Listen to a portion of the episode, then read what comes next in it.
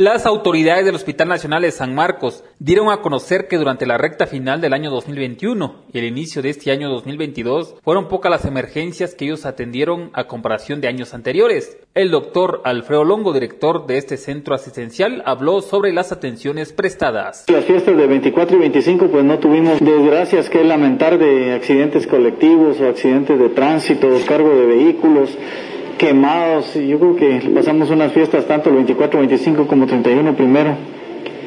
Pues sin, sin novedades que lamentar. Es de felicitar a la población. Tal vez están, al fin estamos entendiendo tal vez un poquito. Y esto pues eh, creo que nos debe llenar de, de mucha tranquilidad.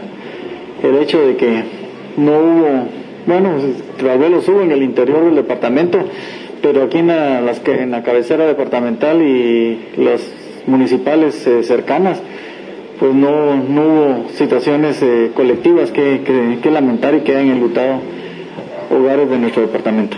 También dio a conocer sobre los casos de personas que están en el hospital a causa de la pandemia del COVID-19. Bueno, hoy amanecimos con uno en el área roja, que viene desde la semana pasada, y dos en el área gris, que están pendientes de confirmarse su diagnóstico para ingresarlos al área roja. Creo que eh, comienza a haber nuevos casos. Yo tengo conocimiento de que estos pacientes que están hospitalizados aquí, muchos de ellos tienen familias eh, completas de ellos que están padeciendo del, COVID.